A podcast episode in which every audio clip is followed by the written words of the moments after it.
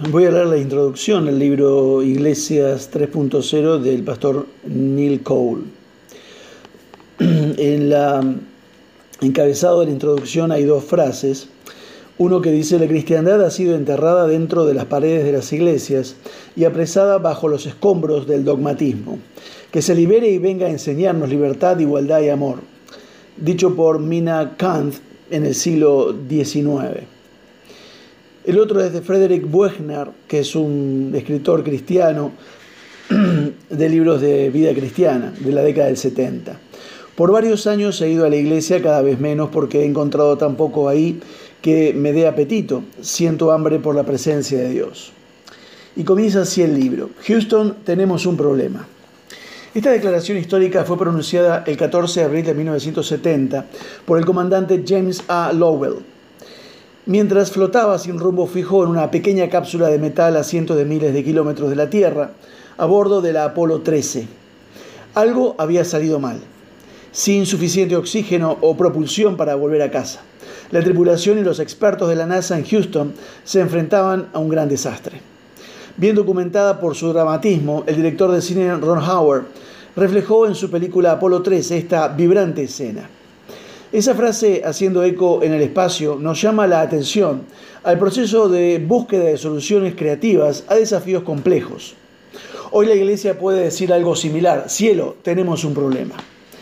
Las palabras de este libro pueden ser algo que no quieras escuchar, como Houston tampoco disfrazó, perdón, disfrutó escucharlas de la boca de los astronautas. Pero si no queremos enfrentar estos problemas, nunca corregiremos nuestro camino. Es un amor por Jesús, su iglesia, su novia, lo que nos motiva a escribir esto. Los encuestadores modernos nos dicen que aquellos que no son cristianos están interesados en Cristo, pero no en asistir a la iglesia. Una calcomunía reza amo a Jesús, es a los cristianos a los que no soporto. Asistí a una reunión de miles de pastores para presenciar el estreno de la película La Pasión de Cristo de Mel Gibson. En los pasillos se escuchaba que la película sería un éxito y haría que muchos vuelvan a la iglesia. Se escribieron sermones en internet para estos buscadores ocasionales. Se hicieron propagandas con el fin de atraer a la gente. Se alquilaron cines a los efectos de mostrar la película e invitar a la gente a venir a Cristo y a la iglesia. La película tomó a todos por sorpresa y recaudó 600 millones de dólares en todo el mundo. Tal vez lo más sorprendente es que nuestras iglesias nunca vieron un aumento en la asistencia. Esto nos demuestra que mucha gente en Estados Unidos quiere escuchar y creer en el mensaje de Jesús, pero no está interesada en la institución de eh, la iglesia como tal. Debería ser una advertencia para nosotros. Tenemos un problema. Aparentemente el mundo está interesado en Jesús, es con su esposa, la iglesia. La iglesia es la novia de Cristo, con la que no quieren relacionarse. Desafortunadamente hemos reducido el mensaje del Evangelio de modo que es inseparable de la institución iglesia. Le decimos a la gente que tienen que tragarse la píldora amarga de la iglesia si quieren escuchar sobre Jesús. Muchos prefieren morir enfermos antes de consumir esa medicina. La iglesia local se ha vuelto tan poco querida que aún los, convencidos eh, la están rechazando. En su libro El futuro presente, seis preguntas difíciles para la iglesia, Reggie McNeil hace una observación alarmante. Dice, un crecimiento, un creciente número de personas están dejando la iglesia institucional por una nueva razón. No la dejan porque hayan perdido la fe, dejan la iglesia para preservar su fe. Cierre de cita. Son palabras fuertes. ¿Podría ser que la cultura eclesiástica sea espiritualmente tóxica? Tenemos un problema. La asistencia a los cultos no es el barómetro para medir cómo anda el cristianismo. En última instancia, la transformación es el producto del Evangelio. No es suficiente llenar nuestras iglesias. Debemos, eh, debemos transformar nuestro mundo. La sociedad y la cultura deberían cambiar si la iglesia ha sido verdaderamente efectiva.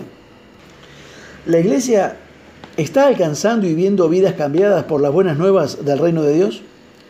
Seguramente el número de cristianos va a crecer una vez que esto suceda, pero llenar bancos una vez a la semana no es la esencia del reino.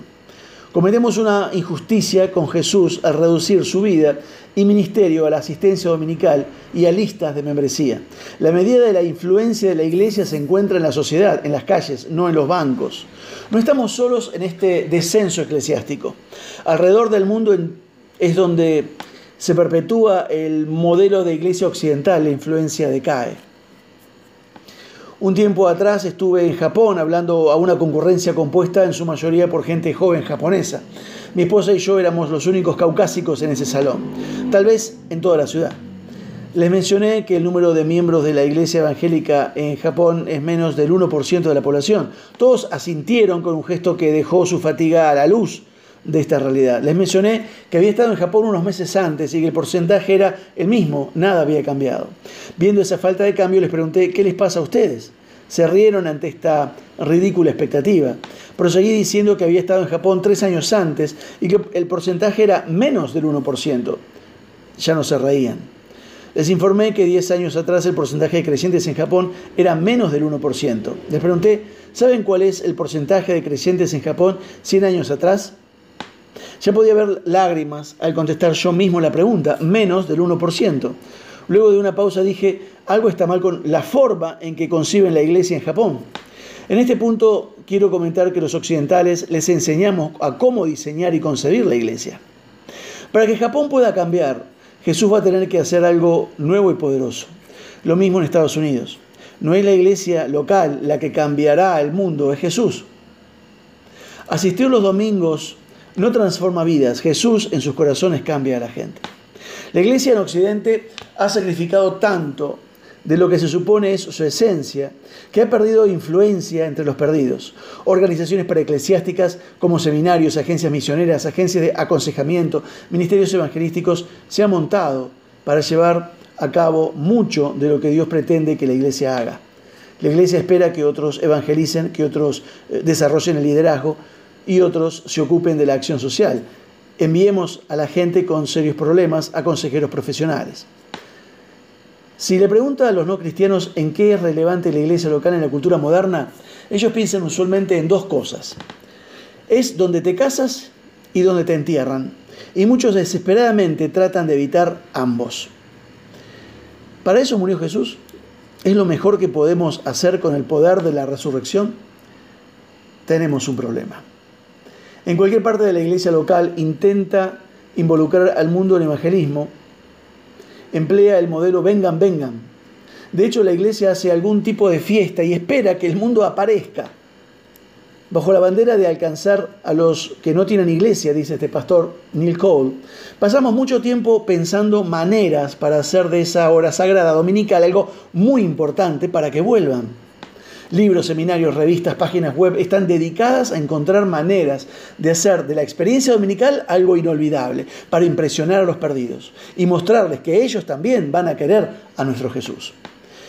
Pero ¿pensamos realmente que ellos van a sentirse impresionados por nuestra actuación y que eso les hará querer ser parte de la iglesia? ¿Cuán lejos vamos a llegar para que la gente acuda a los domingos? El ejemplo más extremo que escuché fue una iglesia en el noroeste de mi país, Estados Unidos, que le pagaría a la gente que viniera cada semana por la mañana durante un mes. Literalmente le pagaban a la gente que fuera al servicio de adoración. Este ejemplo no es muy sutil, pero no iremos muy lejos comprando público con nuestra música profesional, sermón y dramas. Me parece que perdimos el norte en algún punto del camino al confundir gente con consumidores.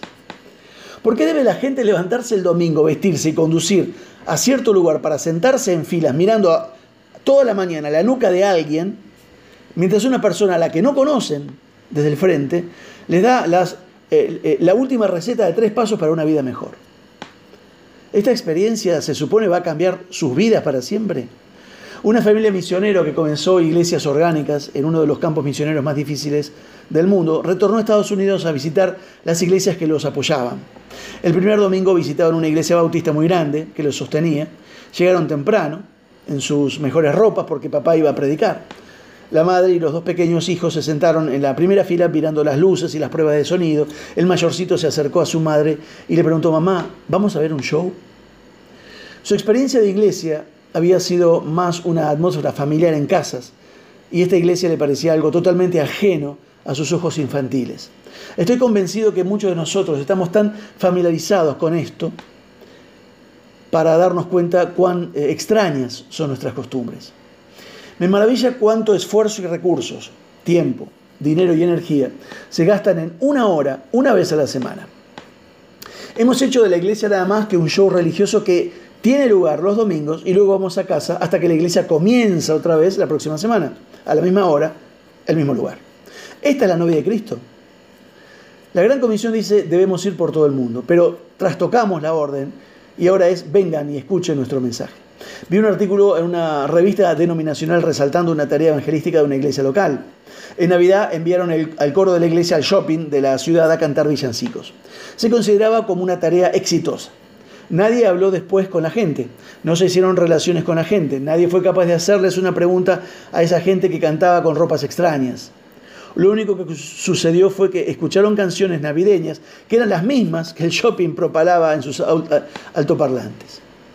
Con una azafata al comienzo de cada vuelo, el coro anunciaba una información de vida o muerte a gente que no tiene tiempo de escuchar o de escuchar porque han sido inoculados con una vacuna para resistir. Y los hermanos están convencidos que han tenido éxito. Si quieres ganar a este mundo para Cristo, tienes que sentarte en la sección de fumadores. Ahí están los perdidos. Y si les puedes y les pides, perdón, que dejen el cigarrillo para escuchar el mensaje, estarán pensando en una sola cosa. ¿Dónde puedo conseguir otro cigarrillo? Jesús vino y vivió entre nosotros, se encarnó. No vino en túnicas de brillantes colores para marcar una distancia, vino desnudo, se ensució las manos y sirvió a la gente. Años atrás, en su libro La crisis de la universidad, en la universidad, Sir, Walter Moverley eh, identificó el fracaso de los evangélicos para penetrar la universidad con el Evangelio. Para los que reclaman seguir a Cristo todavía tiene valor. Él decía esto. Si una décima parte de lo que ustedes dicen es verdad, deberían estar diez veces más emocionados y contentos de lo que están a menudo. Esta es la palabra de un no creyente que escuchó nuestro mensaje y estudió nuestra conducta. Duele porque es verdad.